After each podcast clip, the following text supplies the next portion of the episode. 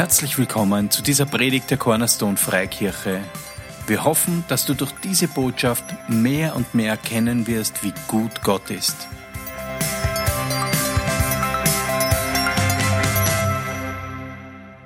Jesus, wir feiern dich, wir lieben dich und du liebst uns. Danke, Herr, dass du uns mit einer radikalen Liebe liebst und dass wir in dieser Liebe eingebettet sind, dass wir so richtig in deiner Liebe eingebettet sind und verwoben sind, dass du in uns lebst und wir in dir, dass wir eins sind mit deiner Liebe. Danke, dass wir wachsen dürfen in alle Erkenntnis und Erfahrung deiner Liebe. Und dass du uns heute mitnimmst, dass wir wachsen können in dem, was du für uns getan hast und was das für uns jetzt bedeutet. Danke, dass wir deine Jünger sein dürfen, von dir lernen, dass wir nie fertig werden, von dir zu lernen und dass es das Beste ist. Du bist der beste Lehrer, Heiliger Geist. Du tust niemanden demütigen oder vorführen, aber du tust uns immer herausfordern und uns äh, weiterführen und du lässt uns nicht stehen an Orten, sondern du, du holst uns und du, dafür danke ich dir, du bist so ein guter Lehrer. Danke für Offenbarungserkenntnis, die heute fließt. Danke für die Salbung, die jedes Joch zerbricht. Danke für die Salbung zum Predigen, die Salbung auf deinem Wort. Jesus, wir feiern wirklich alleine dich und wir schauen auf dich und wir lieben dich und wir danken dir, Herr, dass du uns errettet hast.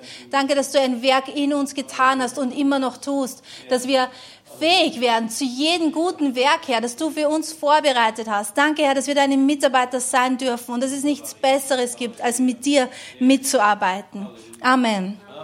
Wie Jesus hier auf dieser Erde war und er zu Leuten gesagt hat, komm, folge mir nach, du kannst mit mir arbeiten, haben eigentlich so gut wie alle gesagt, das mache ich. Weißt du warum? Weil es so gut war mit ihm arbeiten. Oder? Es war nicht so, oh, von dem Jesus habe ich schon gehört, das ist richtig mühsam. Aber so verstecke ich mich lieber. Nein, Jesus, weißt du, hat Leute gerufen, äh, in seine Nachfolge von ihm zu lernen und mit ihm zu arbeiten. Warum? Weil er gewusst hat, weißt du, er rüstet Leute aus, das zu tun, was er hier jetzt tut. Und dass dieses, dass das weiterläuft auf der Erde. Und das macht er heute noch. Er arbeitet mit uns. Und wir haben diese Botschaft, die Jesus auch gehabt hat.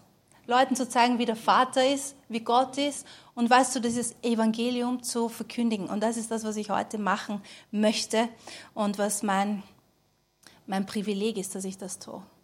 Und während ich das mache, weißt du, ich lerne selber und ich weiß, ihr lernt, wir sind am Lernen und am Wachsen. Und wie ich letzte Woche gesagt habe, dieser Leib, der stärker wird und sich gegenseitig stärkt und zur Fülle gebracht worden ist in ihm. Jeden Gottesdienst, den wir hier haben, das wollen wir tun, nicht nur zu Ostern. Unsere Botschaft ist immer die gleiche. Aber Ostern ist so ein guter, weißt du, wir Menschen, ähm, es tut uns gut, auch solche Feste und solche Begebenheiten, um uns immer wieder auszurichten und uns zu erinnern. Ja, wie ihr wisst, äh, Betta und ich waren vor zwei Wochen, drei Wochen in Jerusalem und wir waren in diesem Garten, bei diesem Gartengrab, ob das jetzt wirklich das Grab ist von Jesus, ja, oder nicht, da streiten sich die Theologen. Der, der Peter sagt sicher, und weißt du, wie wir dort waren, wir haben es einfach beschlossen, wir glauben das, ja. Und wir haben auch so selber ein paar Sachen für uns erfunden, was das ist und das ist, und weil wir haben niemanden gehabt, der uns das erklärt, aber gut. Ähm, aber das Erstaunliche, wenn du, wenn du da reinkommst in diesen Garten, den sie da angelegt haben, um dieses Grab herum, du kommst rein und es sind überall äh, so Gruppen, Reisegruppen, die irgendwo sich versammeln und singen. Die ersten, die wir gesehen haben, waren so eine Riesengruppe von Italienern, die haben so ein Handy in die Höhe gehalten und haben, glaube ich, es war, äh, oh wie herrlich der Name ist, auf Italienisch gesungen. Das Handy hast du eh nicht mehr gehört, aber die Italiener. Und es war so cool, wenn du bist durchgegangen und die nächsten haben irgendwo Englisch gesungen und das Schöne an, an diesem Ort war, dass Leute von überall her dahin kommen und sich erinnern, was Jesus getan hat und dass dieses Grab leer ist und Auferstehung feiern. Und weißt du, das Erstaunliche war dort, war dieses, da war so eine Kraft in Ruhe. Und manchmal verwechseln wir ein bisschen Kraft in, dass wir glauben, Kraft ist so da, da und laut und hektisch. Aber Kraft, die Kraft Gottes ist Kraft und Autorität in Ruhe und Entspanntheit. Jesus selber hat so viel Kraft und er ist so entspannt. Stimmt's? Und ich fange an zum Lesen in Lukas 24. Und die Geschichte ist so, dass Jesus, er ist am Kreuz gestorben. Und sie haben ihn, und die Jünger, weißt du, sie, sie sind, äh, Sie sind vor Angst irgendwo anders hingelaufen und so weiter. Die Leute waren verstört. Niemand hat gewusst, was das jetzt wirklich bedeutet, außer Jesus. Er hat es gewusst. Also Jesus weiß immer, was alles bedeutet, was vor sich geht. Und er stirbt am Kreuz. Und die Jünger haben Angst und sind weg.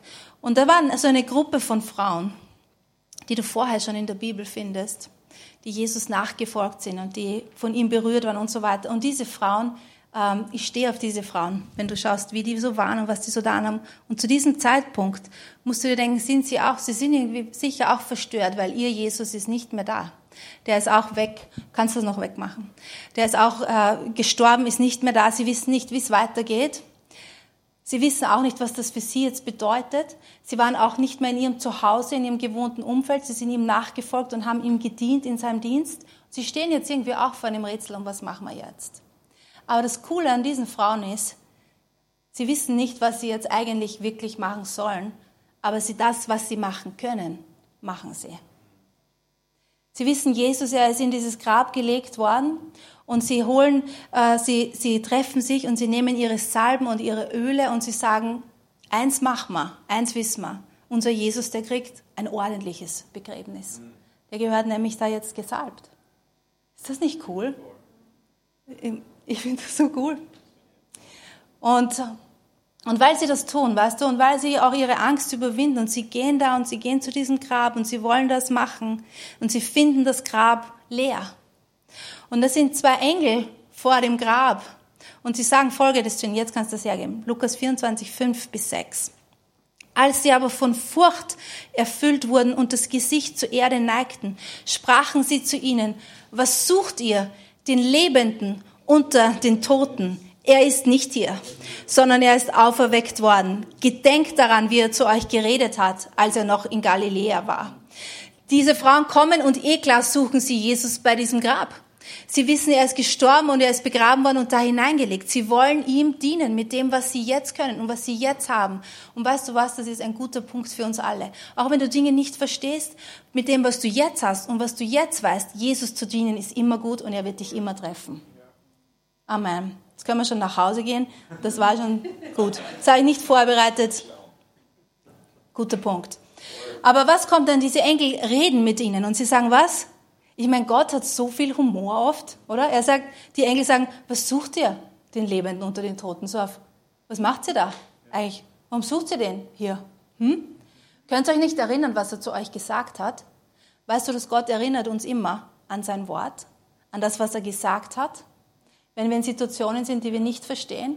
Und er sagt, der, der, warum sucht ihr den Lebenden unter den Toten? Jesus lebt. Er war tot, aber weißt du, er war kurz tot, ein paar Tage tot. Und jetzt ist er lebendig. Für immer und immer und immer. Amen.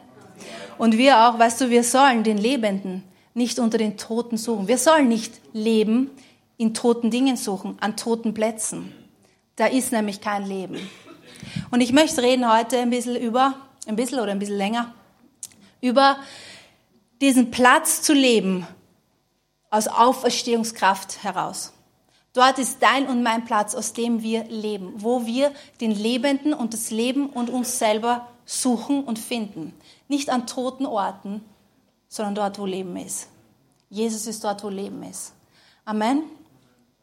So diese Frauen, sie kommen und sie erleben was? Auferstehungskraft. Sie sind die Ersten, die das erleben. Auferstehung. Ist das nicht cool?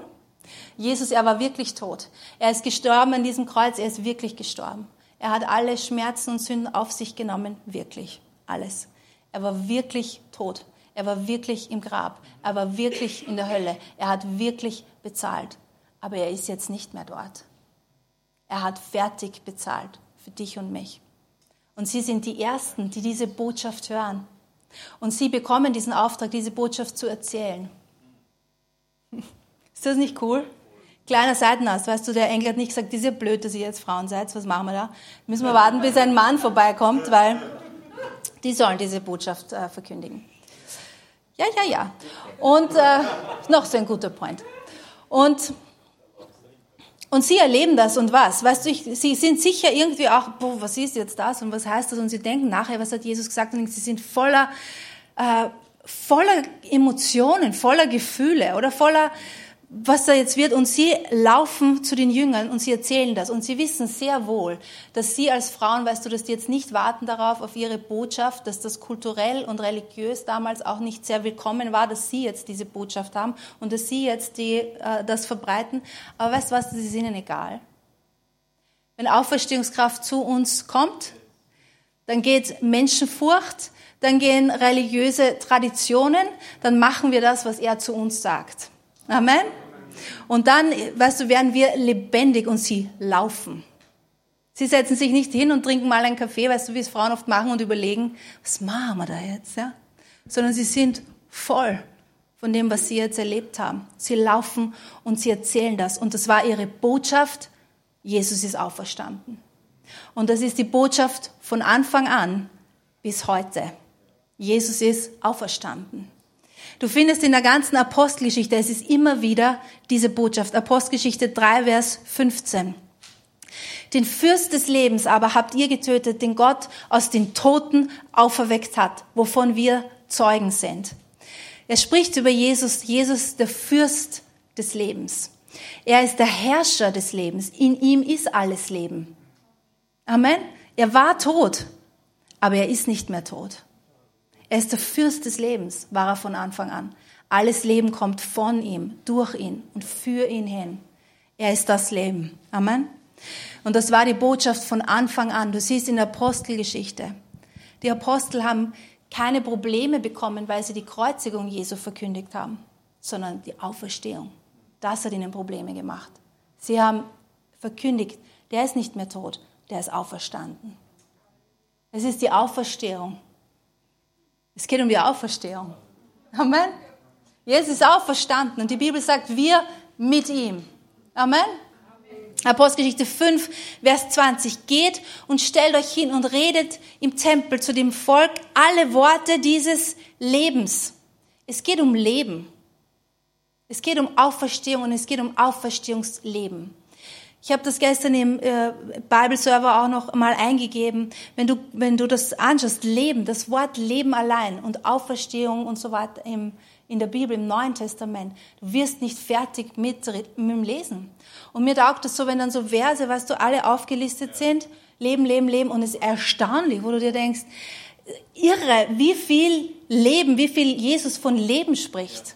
Ja? Er sagt, ich bin der Weg, die Wahrheit und das Leben. Ich bin die Auferstehung. Ich bin voller Leben. Ich bin, ich lebe und ihr sollt leben. Ihr sollt in meiner Liebe leben. Ihr sollt, ich bin gekommen, um Leben zu geben. Leben in Fülle. Er spricht immer wieder darüber, dass es Leben ist, das er geben will. Amen. Er selber sagt von sich, ich muss jetzt eine weiter hüpfen, hüpfe jetzt vor, Offenbarung 1, 17 und 18. Und als ich ihn sah, Johannes spricht hier, fiel ich zu seinen Füßen wie tot. Und er legte seine Rechte auf mich und sprach, fürchte dich nicht. Ich bin der Erste und der Letzte und der Lebendige. Und ich war tot. Und siehe, ich bin lebendig von Ewigkeit zu Ewigkeit und habe die Schlüssel des Todes und des Hades. Er sagt, hey, schau mich an, ich bin's, Johannes. Und Johannes war der Jünger, der Jesus so nah war, wie er hier auf dieser Erde war. Er war nie schüchtern oder zurückhaltend. Aber weißt du, er begegnet hier einem anderen Jesus. Ein Jesus, der den Tod überwunden hat, der lebendig ist und der verherrlicht ist. Es ist der Jesus, so wie er jetzt ist. Und wie er ihn sieht, weißt du, mit diesem ganzen, mit seiner Herrlichkeit und mit diesem ganzen Leben, er fällt, steht da wie tot. So ist nicht eine Erfindung der charismatischen amerikanischen Gemeinde, gell? Umfallen. Ist wieder so ein Wahnsinn, was da heute. Aber er sagt, hey, ich äh, fürchte dich nicht. Ich bin der Erste, der Letzte. Ich war tot, aber ich bin lebendig. Jesus war tot, aber er ist lebendig. Er ist nicht mehr an diesem Kreuz. Das Kreuz war nicht seine Endbestimmung. Es war ein ein Transportmittel. Genau. Weißt du, es, war ein, es hat sein müssen, um uns dorthin zu bekommen, wo wir auch sein sollen, in seinem Leben. Amen. Und wir auch, du und ich, weißt du, unser Leben mit Jesus fängt an am Kreuz, wo wir erkennen, wir sind Sünder, Das war meine Sünde, die gerichtet worden ist. Es war wirklich meine Sünde, die Jesus an dieses Kreuz gebracht hat. Er hat wirklich an mich gedacht. Er hat das wirklich für mich getan. Meine Sünde war wirklich zum Bezahlen mit Tod. Und er hat die für mich bezahlt. Und er hat für mich, weißt du, das alles auf sich genommen. Und die Bibel sagt, dass wir sind mit ihm gestorben, gekreuzigt, begraben und auferstanden zu neuen Leben. Jesus ist mit der Sünde der ganzen Menschheit gestorben und er war mit dieser Sünde tot und gefangen und er hat diese Sünde bezahlt. Er hat abbezahlt für dich und mich. Er ist gequält worden diese drei Tage für dich und mich. Und dann kommt dieser Zeitpunkt, wo Gott sagt, genug, fertig bezahlt. Und die Bibel sagt, dass er ist gerechtfertigt worden im Geist. Er war der erstgeborene Brüder unter vielen. Das bedeutet, dass er ist gerechtfertigt worden im Geist, von neuem auferweckt, neues Leben in Jesus. Und in diesem Moment ist sein Geist lebendig geworden und seine Seele und sein Körper und er ist auferstanden von diesem Grab und Tod hat ihn nicht halten können. Die Sünde war bezahlt und die Sünde war entmachtet. Und wir mit ihm, wenn wir Jesus sein, dieses Erlösungswerk annehmen, dann sind unsere alte Sündennatur mit ihm gekreuzigt an diesem Kreuz. Und wir sind mit ihm, unsere alte Natur, begraben. Und wir sind auferstanden mit neuen Leben. Und dort ist unser Leben. Dein Leben, such auch nicht dein Leben in toten Dingen oder in deinem alten toten Menschen oder in alten toten Wegen. Er ist nicht dort. Dein Leben ist nicht dort, sondern im neuen Leben in Auferstehungsleben. Amen. Wir sind mit ihm, wir sind in Christus, er in uns. Es ist Auferstehungskraft in uns am Wirken. Das ist unser Leben. Amen. Unsere alte Natur kann uns nicht halten. Die ist gestorben, die ist begraben. Lass sie im Grab, die gehört gar nicht zu dir. Das bist du gar nicht. Ich kann mich erinnern, wie ich von neuem geboren worden bin. Den nächsten Tag, den ich aufgestanden bin, und es war nicht so, dass ich es mir einbildet habe, weil es irgendwer mir erzählt hat und ich es gehört habe, sondern ich habe es so erlebt. Ich bin aufgestanden und, ähm, und die ganze Welt war anders. Und ich war anders. Und das Leben, und ich war lebendig. Und die Vögel haben anders gezwitschert und das Gras war grüner und die Sonne war heller. Es war alles voller Leben. Er ist voller Leben. Er ist lebendig. Amen. Er war tot. Er ist nicht mehr tot. Er ist nicht mehr an diesem Kreuz. Er ist nicht mehr in diesem Grab. Das Grab ist leer. Das Kreuz ist leer. Amen. Und er lebt in Ewigkeit. Im 1. Korinther 15 ist eine längere Schriftstelle. 1. Korinther 15, 12 bis 17. Keine Angst vor der Bibel im Gottesdienst. Wenn aber gepredigt wird, dass Christus aus den Toten auferweckt sei, wie sagen dann unter euch einige, dass es keine Auferstehung der Toten gebe? Wenn es aber keine Auferstehung der Toten gibt, so ist auch Christus nicht auferweckt. Wenn aber Christus nicht auferweckt ist, so ist also auch unsere Predigt inhaltslos. Inhaltslos aber auch euer Glaube. Wir aber auch als falsche Zeugen Gottes befunden, weil wir gegen Gott bezeugt haben, dass er Christus auferweckt habe den er nicht auferweckt hat, wenn wirklich Tote nicht auferweckt werden. Denn wenn Tote nicht auferweckt werden, so ist auch Christus nicht auferweckt. Wenn aber Christus, Achtung, nicht auferweckt ist, so ist euer Glaube nichtig. So seid ihr noch in euren Sünden. Wenn die Auferstehung, also die Auferstehung ist der zentrale Punkt, wenn die nicht wäre, wäre unser Glaube nichtig, es wäre alles ein Blödsinn, es wird alles nichts bringen. Und da steht hier, dann wären wir noch in unseren Sünden. Der Umkehrschluss ist, weil Jesus auferstanden ist, sind wir nicht mehr in unseren Sünden gebunden. Und ist unser Glaube nicht nichtig und sind wir nicht falsche Zeugen. Jesus ist auferstanden. Er hat den Tod besiegt, indem er auferstanden ist. Amen. Und er hat den Tod, weißt du, in, in dieser Beziehung, die wir mit Gott haben, in allen Bereichen unseres Lebens, diesen Tod hat er besiegt. Den haltet er jetzt nicht nur irgendwie in Schach, weißt du, so auf, äh, wie gehen wir mit dem um, sondern er hat den besiegt. Tod, wo ist dein Stachel? Grab, wo ist dein Sieg? Wir leben in dieser Auferstehungskraft. Das Kreuz war nicht sein Endbestimmungsort.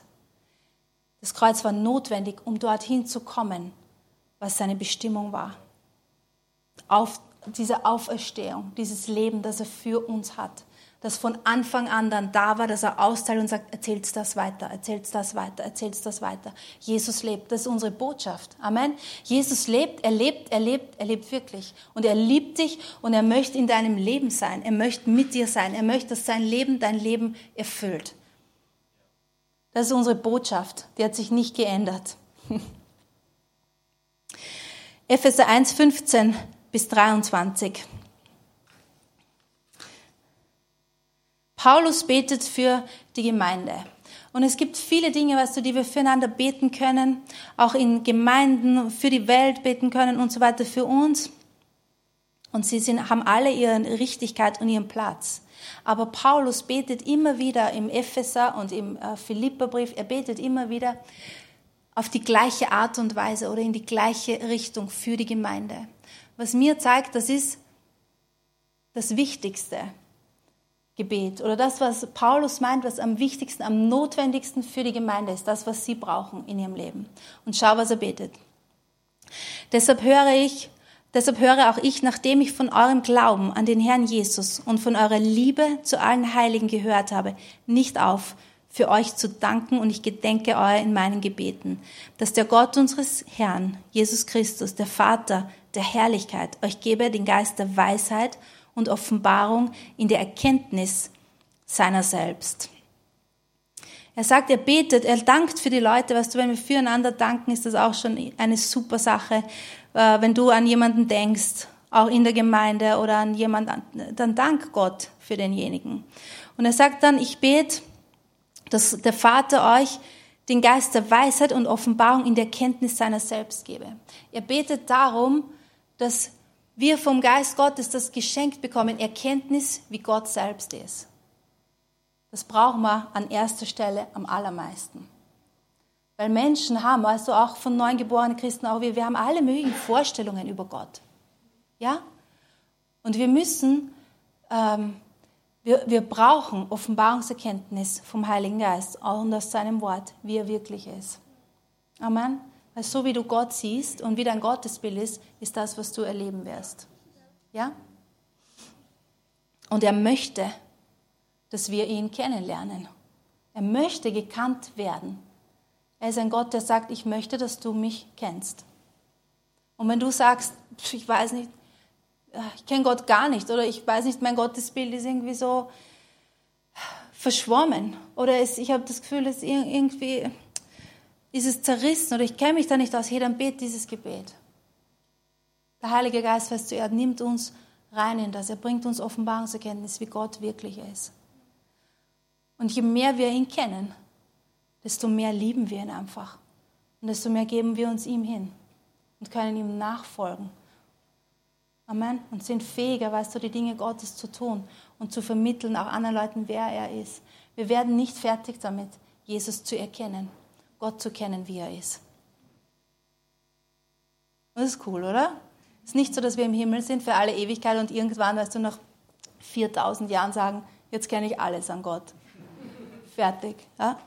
Sondern wir, er ist so tief, dass wir Offenbarungserkenntnis brauchen, die einfach andauert für immer und immer und immer und immer. Und es ist eine Sache des Herzens, dass wir ihn erkennen, nicht in unserem Kopf. Unser Kopf ist eh gut. Aber für das, weißt du, brauchen wir Offenbarungserkenntnis in unserem Herzen.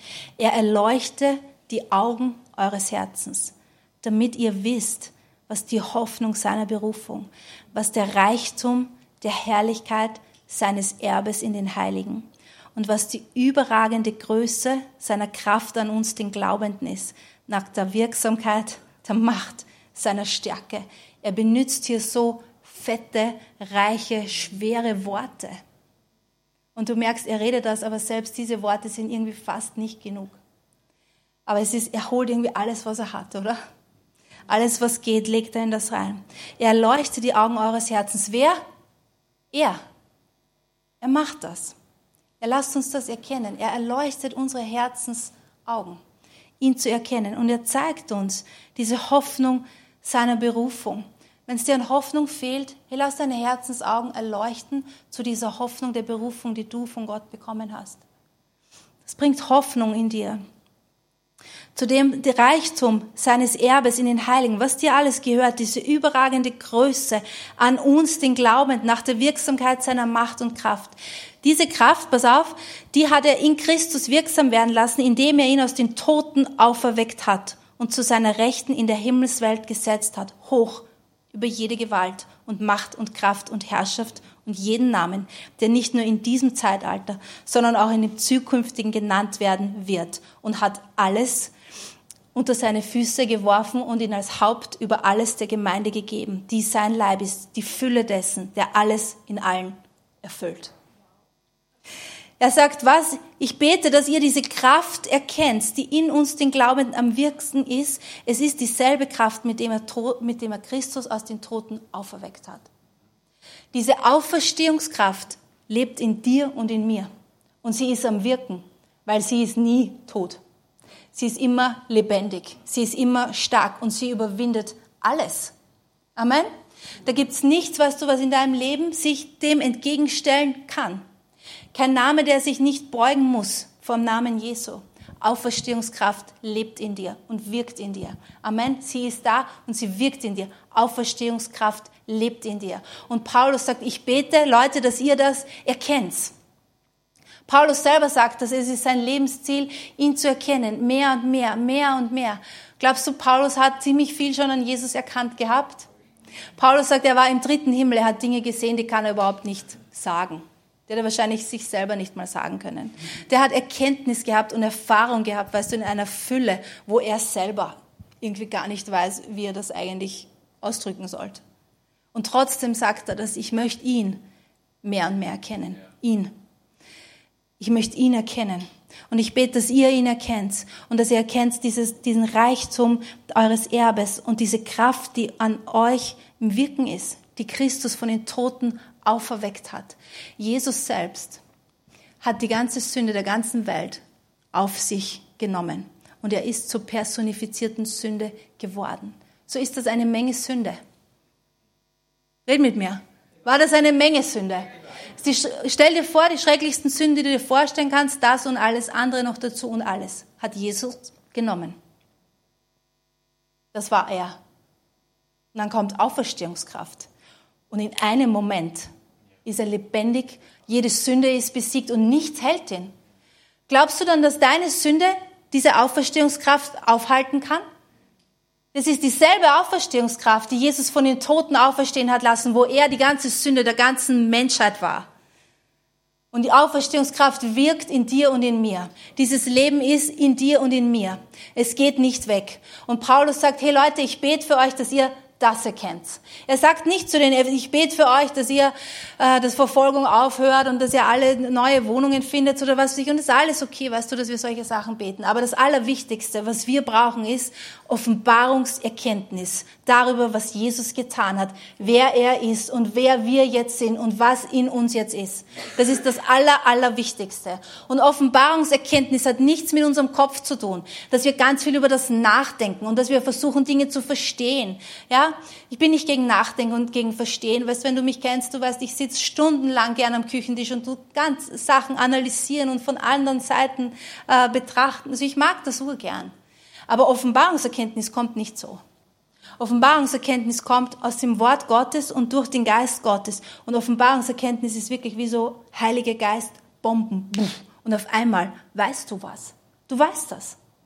Auf einmal hast du gewusst, dass das mit Jesus stimmt. Ich glaube, die wenigsten von uns sind zu Hause gesessen und haben vier Wochen lang äh, philosophisch überlegt, ob das mit Jesus stimmt oder nicht. Nein, es ist die Auferstehungskraft, ist dir begegnet. Die Gegenwart Gottes ist dir begegnet. Jesus ist dir begegnet und du hast Offenbarungserkenntnis bekommen, das stimmt. Du bist von neuem geboren worden und es war Offenbarungserkenntnis da. Und wir können wachsen in dieser Offenbarungserkenntnis, wer Jesus ist, wer wir sind und was diese Kraft ist, die in uns am Wirken ist und die in uns lebt. Die wir nicht, weißt du, ähm, immer herbeiholen müssen von irgendwo, ähm, sondern sie lebt in uns. Sie ist da. Jesus hat bezahlt. Und Paulus sagt, hey, ich bete, dass ihr das erkennt. Und ich bete auch, dass wir das immer mehr und mehr erkennen. Und das gibt Gott Ehre. Es hat nichts damit zu tun mit menschlicher Anstrengung, sondern es hat alles damit zu tun, was er getan hat. So such nicht den Lebenden bei den Toten. Such nicht Leben bei toten Dingen. Dein Leben ist nicht in deinen alten Menschen, nicht in deinen Sünden, nicht in deinen Vergehungen, nicht in deinen religiösen Anstrengungen, sondern in Jesus, in diesem Auferstehungsleben, das in dir ist. Lass Auferstehungsleben rein in deine Beziehungen. Lass Auferstehungsleben rein. Also das Kreuz kommt vor, Auferstehung. Vergebung kommt vorher, Verantwortung kommt vorher. Vielleicht bist du, steckst du in einer Beziehung fest und du hast das Gefühl, da ist irgendwie so viel Tod. Nimm Verantwortung für deine Fehler. Bitte um Vergebung, vergib dem anderen und dann lass gut sein und dann lass gehen. Dann lass Auferstehungskraft wirken. Amen. Dein Leben, mein Leben ist im Leben Jesu. Er ist nicht mehr am Kreuz. Er lebt. Ich liebe diese Szene. Ich meine, ich schaue mir alle an im Himmel. Weißt du, bei diesen DVD-Aufnahmen. Aber diese Szene liebe ich besonders, oder? Diese Engel, die da sitzen und sagen, was macht's denn hier? Warum sucht sie ihn denn hier? Gott ist so cool, oder? Und er ist so, ah, er ist so lebendig. Und er ist so am Wirken. Wie der Peter und ich in Israel war, weißt du, wir waren so überwältigt irgendwie von, von vielen Dingen. Aber eins der schönsten Sachen und eins der, dieser tiefen Überzeugungen, die ich von dort mitgenommen habe, war, dass Gott, der ist lebendig überall. Überall. Und er lebt in mir. Amen. Und ob ich dort stehe oder da stehe oder da in der Shopping City stehe, er lebt in mir. In seiner ganzen Fülle. Die Bibel sagt, dass wir sind in ihm zur Fülle gebracht worden. Amen. Und es ist voll schön, weißt du, Ostern zu feiern äh, und uns an Dinge zu erinnern. Es war voll schön, dort zu sein und, und Orte zu sehen, wo Jesus war und auch über das nachzudenken, was, was Gott noch tun wird, auch mit diesem Land und so weiter. Das meine ich damit nicht. Aber dieses vollbrachte Erlösungswerk Jesu und dass er in mir jetzt lebt und er lebt in dir mit Auferstehungskraft. Und wenn wir diese Auferstehungskraft einfach fließen lassen und uns der hingeben, weißt du, kein Tod, keine Sünde, kein Hindernis, nichts kann die aufhalten. Nichts. Amen. Diese Botschaft der Auferstehung, wenn du Apostelgeschichte liest, diese Botschaft hat niemand aufhalten können. Leute haben es von Anfang an probiert. Aber nichts kann diese Botschaft aufhalten. Amen. Leben ist in dir und in mir. Auferstehungskraft verändert uns. Offenbarungserkenntnis verändert uns. Sünde ist besiegt. Amen. Das ist Ostern. Das Leben hat gewonnen. Das Leben triumphiert. Wir sind radikal geliebt und befreit. Wir sind zur Freiheit berufen. Freiheit ruft uns. Wir sind befreit. So leben wir in dieser Freiheit und in diesem Leben. Such man nicht Leben in toten Dingen, sondern Leben da, wo Leben ist. Und lass Vergangenes auch einfach, lass es doch einfach gehen auch. Lass es einfach, weißt du, und diese Botschaft braucht jeder von uns immer wieder. Dass wir tote Dinge und Vergangenes auch einfach gehen lassen. Das Leben, weißt du, es bewegt sich immer vorwärts. Und es ist stark und es hat Leben in sich. Amen. Ihr könnt was spielen. Danke, Herr. Und äh, singen wir noch ein Lied und wenn du, wenn du da bist und wenn du sagst, hey, ich möchte in dieses Leben, ja, und ich habe da äh, Karten, ihr könnt sie durchgeben. Da habe ich dieses Gebet hinten aufgedruckt. Du kannst es in dein Auto geben, in dein Badezimmer, in deine Bibel, in deinen Arbeitsplatz, wo immer. Da einfach dich zu erinnern und für dich das zu beten. Bet dieses Gebet für dich. Bet es jeden Tag. Bet es für dich, bet es für mich, bet es für deine Kinder, für deine Arbeitskollegen. Offenbarungserkenntnis darüber, über diese Auferstehungskraft, die in dir lebt. Und ich sage dir was, dein Leben wird sich verändern. Es kann nicht gleich bleiben zu erkennen, dieses Erbe, das du hast, zu erkennen, wer Jesus ist. So nimm da so eine Karte, du wohin, wo du siehst. Und nimm dieses Gebet und bet's für dich, bet's für deine, bet's für deine Familie. So, meine Mama hat diese Dinge, wie ich noch nicht errettet war, für mich gebetet auch. Und ich, war, ich kann mich erinnern, wie das war, weißt du, wie dieser Schleier von meinen Augen weggegangen ist und Offenbarungserkenntnis gekommen ist und Tod gegangen ist. Diese Auferstehungskraft lässt sich nicht einsperren. Sie ist so stark. Und Gott arbeitet mit uns zusammen. Wir sind seine Mitarbeiter. Wir haben Autorität. Wir können diese Dinge aussprechen über Menschen, über unser Leben. Und es bringt echte Veränderung. Veränderung, die bleibt. Amen. Auch lass dir jetzt auch dienen vom Heiligen Geist. Lass Dinge gehen. Sei mutig und lass Dinge gehen.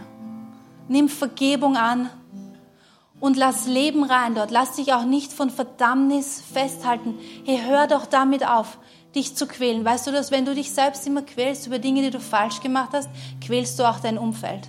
Du glaubst vielleicht, dass du damit Reue zeigst oder dich irgendwie, ähm, aber quäl auch nicht dein Umfeld, auch nicht deine Familie. Bleib nicht stecken in Dingen, die waren. Dann nimm Verantwortung Nimm Vergebung und leb mit diesem Leben, das dir geschenkt worden ist. Und mach's jetzt, schieb's nicht auf. Halleluja, danke Jesus. Danke, dass du für all meine Sünden bezahlt hast.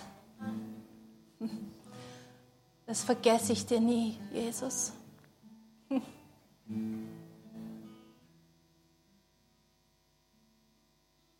Danke, Herr. Danke für ein Leben in Fülle, Herr. Danke für Leben. Danke für fettes Leben einfach. Danke für ein Leben mit dir. Danke für Leben in dieser Auferstehungskraft. Danke, dass diese Auferstehungskraft alles einfach überwindet, das sich in den Weg stellt. Danke, Jesus, dass kein Grab dich halten hat können, kein Schmerz dich halten hat können, keine Sünde, keine Hölle, dass du lebst und wir mit dir und wir in dir und du in uns. Danke für Auferstehungskraft. Ich spreche das aus über jeden, der hier ist. Auferstehungskraft in Jesu Namen. Danke, Jesus, für Hoffnung, die aufsteht auch jetzt in Herzen. Hoffnung für ein Leben in Fülle, für ein Leben mit Bestimmung. Danke für deine Kraft, die immer am Wirken ist in uns. Danke für diesen Fluss des Lebens der aus uns raus strömen will. Danke, Herr. Wenn das für dich ist, ich weiß, das braucht Mut, aber wenn das für dich ist, dass du sagst, ich möchte alte Dinge loslassen und ich möchte in, in Bereichen, ich möchte diese Auferstehungskraft und ich möchte Leben haben, dann steh auf da, wo du jetzt bist. Einfach nur als Zeichen, ums festzuhalten, muss nicht rauskommen, aber steh einfach auf, nur du vor Gott. Ah. Sorry. Sei mutig. Ah. Danke, Herr. Danke, Herr, Danke, Herr, dass du in uns lebst und in uns bleibst, dass du uns nie verlässt und niemals äh, untreu bist, sondern dass du zu uns stehst. Danke, Herr, für jede Osterfeier, die jetzt kommt. Danke, Herr, dass du einfach gut bist und dass du jeden Menschen, in jeden Gottesdienst, auf, in diesem Land heute, das Offenbarungserkenntnis fließt darüber, was du getan hast, Jesus, und dass du lebst und dass du in jedem Leben einfach sein möchtest. In Jesu Namen. Amen.